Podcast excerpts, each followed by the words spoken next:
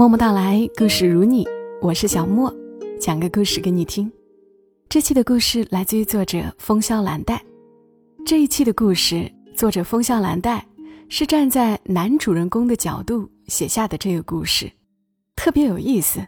现在读给大家听一听，让我们在故事里放松一下。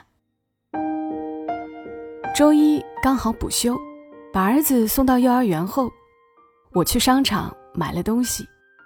刚进门，白眉小姐就跟我说：“走走走，我们去民政局。”干嘛？我很疑惑。离婚，离婚！她嚷嚷着。吴杰超，我一刻也不想等了。你看看单身人士的朋友圈是什么样的，我是什么样的。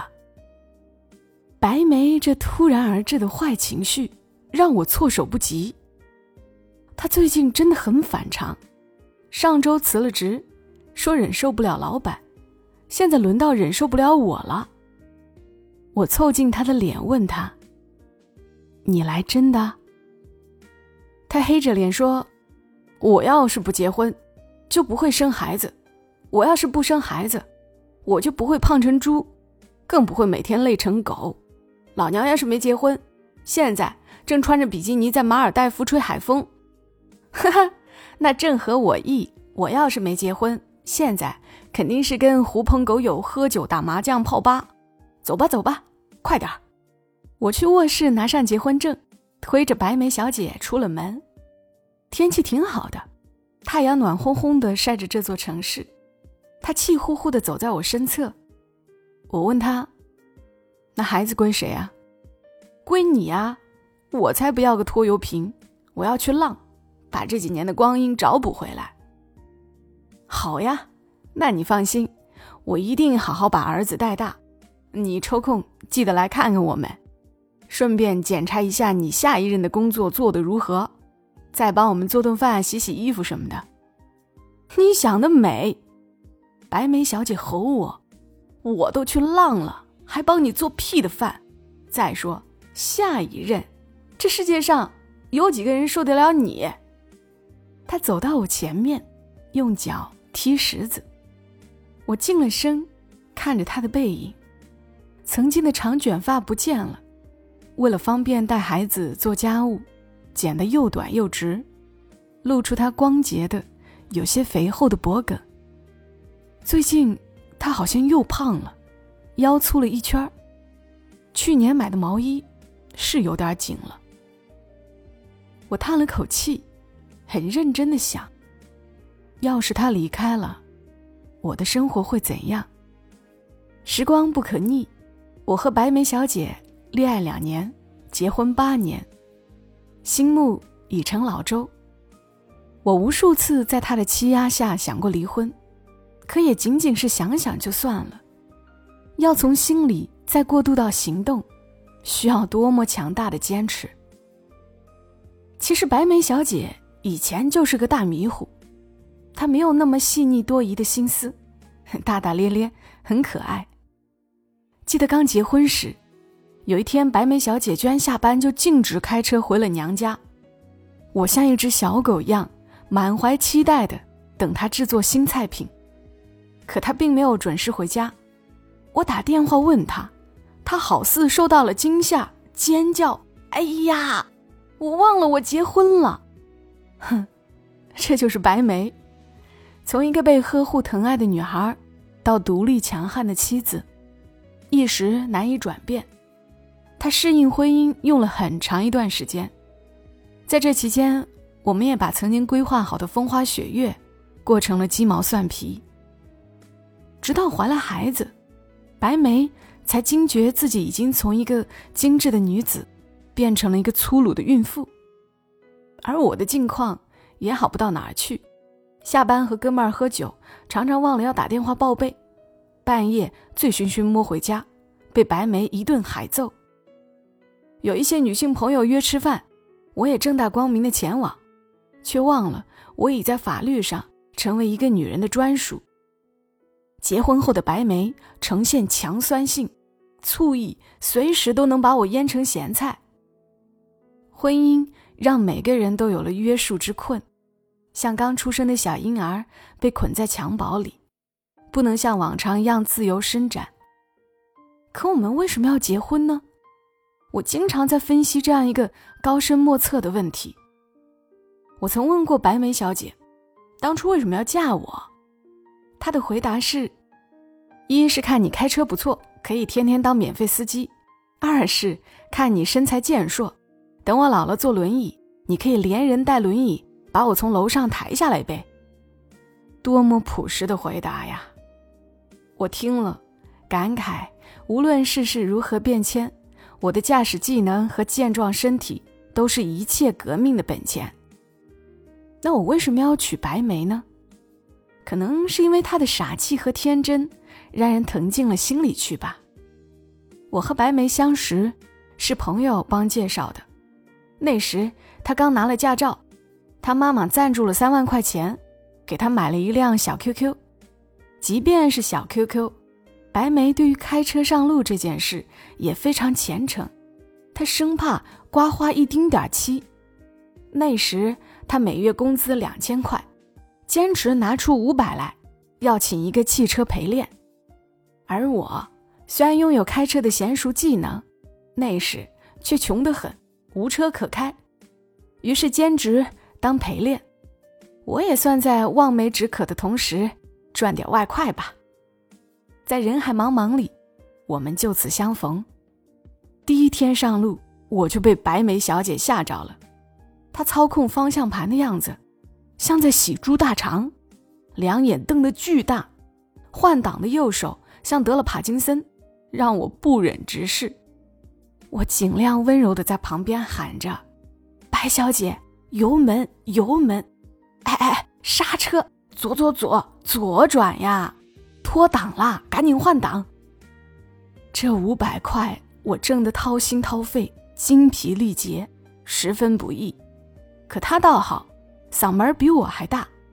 那天刚上高速就冲我喊：“吴先生，你离我远点。”要多远？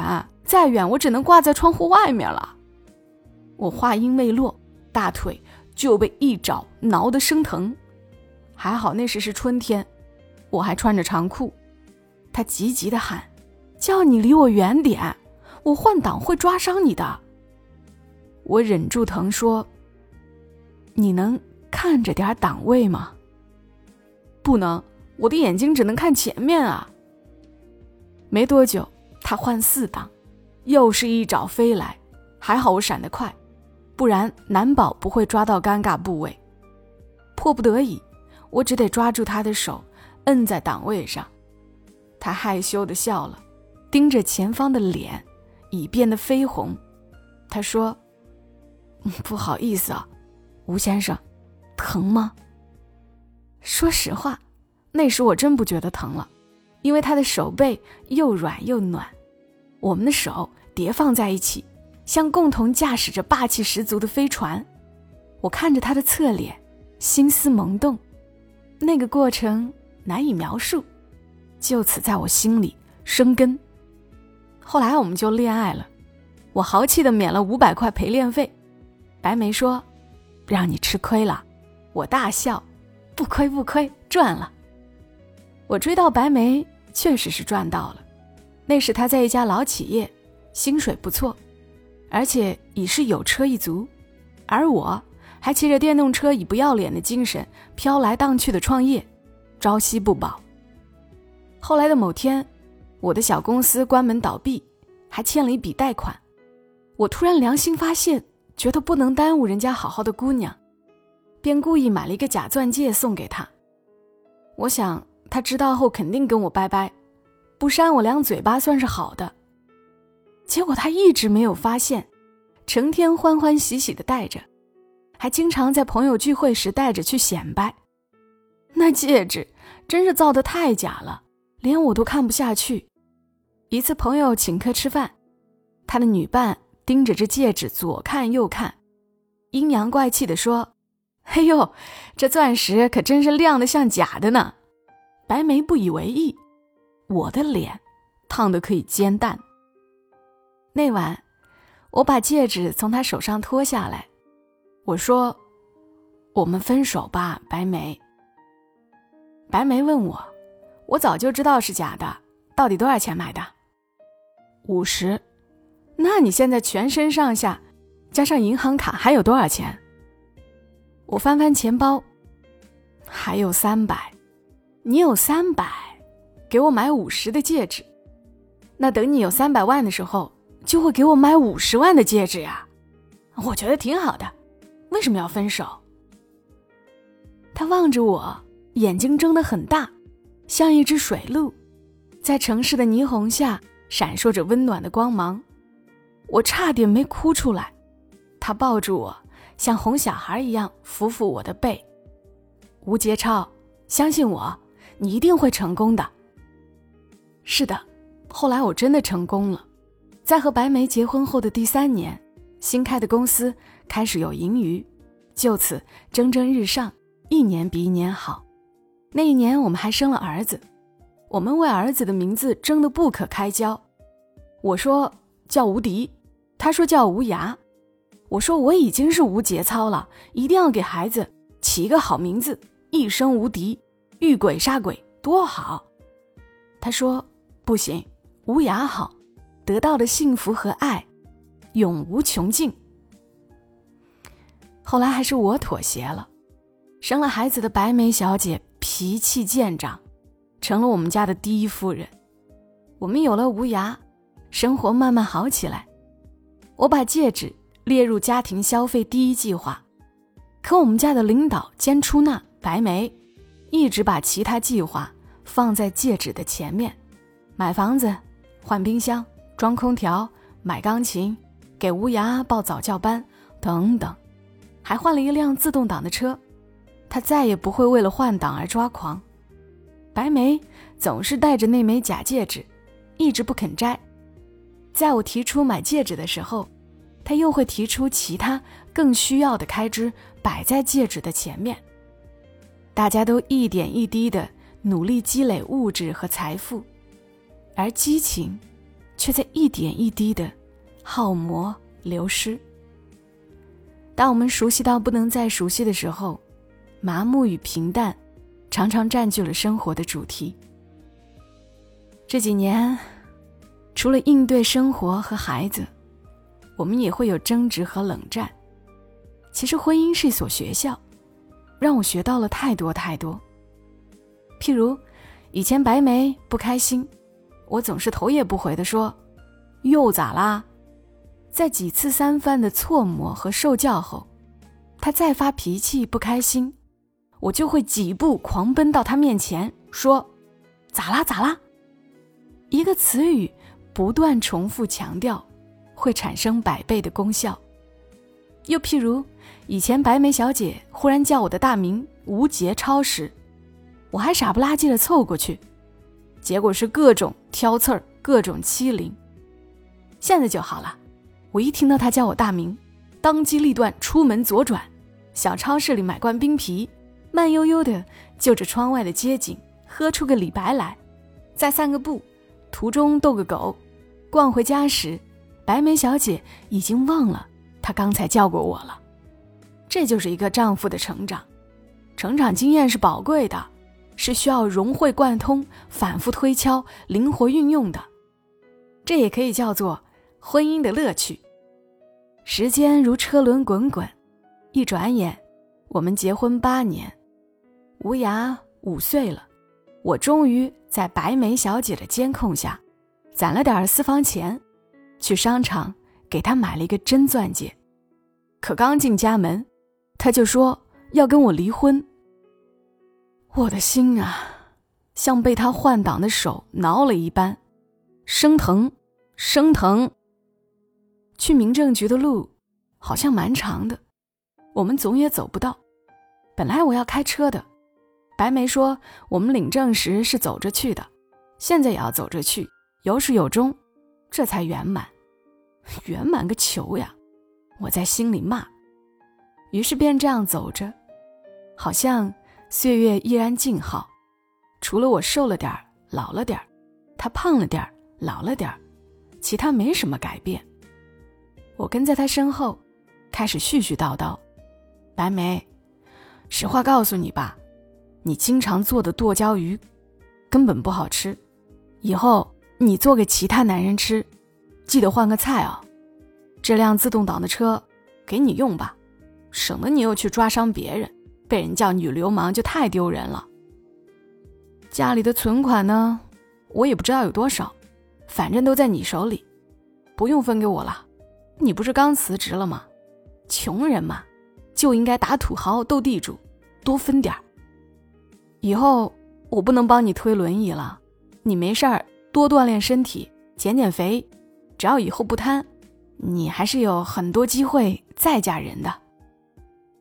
那个，把假戒指脱下来吧，戴了这么些年也不变色，我看看到底是啥材质的，让公司里的小兄弟们都去照样买。说着，我去脱他的戒指，他哇一声哭出来，给我胸口一记重拳，然后又是一声厉吼：“你个没节操的，离婚！”你有这么高兴吗？我高兴吗？我问了问自己，其实是难以割舍的难过。婚姻里除了爱以外，还有抵抗与隔阂，挣扎与厌倦，失望与放弃。他们与爱剧烈冲撞，考验着围城里的人。可仔细想想，正因为婚姻有瑕疵。才显得爱的包容那么可贵，因为有爱，所有的问题好像都不难解决。就像白梅一直戴着的假戒指，这不是爱；就像白梅一直戴着假戒指，这不是爱又是什么呢？我紧紧抱住他说：“我不高兴，我爱你，爱我还这么急吼吼的想离婚？不是你说要离吗？我只是配合一下。”那你还拿结婚证？那你看我拿的是啥？他在我包里翻了翻，拿出了他的会计从业资格证。他的泪痕还未干，又呵呵笑起来。女人心呐，海底针。白眉笑够了，扬着眉毛说：“我怀孕了。刚才看到别人的朋友圈，情绪不好，一想到长胖就抓狂。走吧，走吧，回家。”啥？怀孕了？我又惊又喜，笑得咧牙咧嘴，然后小心翼翼地扶着她，慢慢地走回去。这次真的圆满了。孕妇的情绪真的让人匪夷所思，我的苦日子随之而来。果然，那天晚上，白眉小姐吃饱喝足之后，和无涯躺在沙发上，嘻嘻哈哈，卿卿我我。她又恢复了如常的满足笑容，一边翻来覆去的欣赏她手上的新钻戒，一边还不忘冲我喊：“没节操，包碗洗干净点儿。”这就是我娶回来的白眉小姐。如果人生没有百分之百的快乐，那我希望她能一直在我们的婚姻里，一边抱怨，一边幸福。好了，刚刚的故事来自于风萧兰黛。出自于他的公众号“风萧兰黛”，大家在微信上搜索“风向兰黛”的拼音手写加阿拉伯数字九九，能够找到这个公众号。这其实是他一八年写的故事了。可能很多人的婚姻就是如此，一边抱怨，但是也会有幸福。邀请你对节目进行点赞、评论、送月票、转发。我是小莫，很喜欢在这儿讲故事给你听。祝你今晚好梦，小莫。在深圳和你说晚安。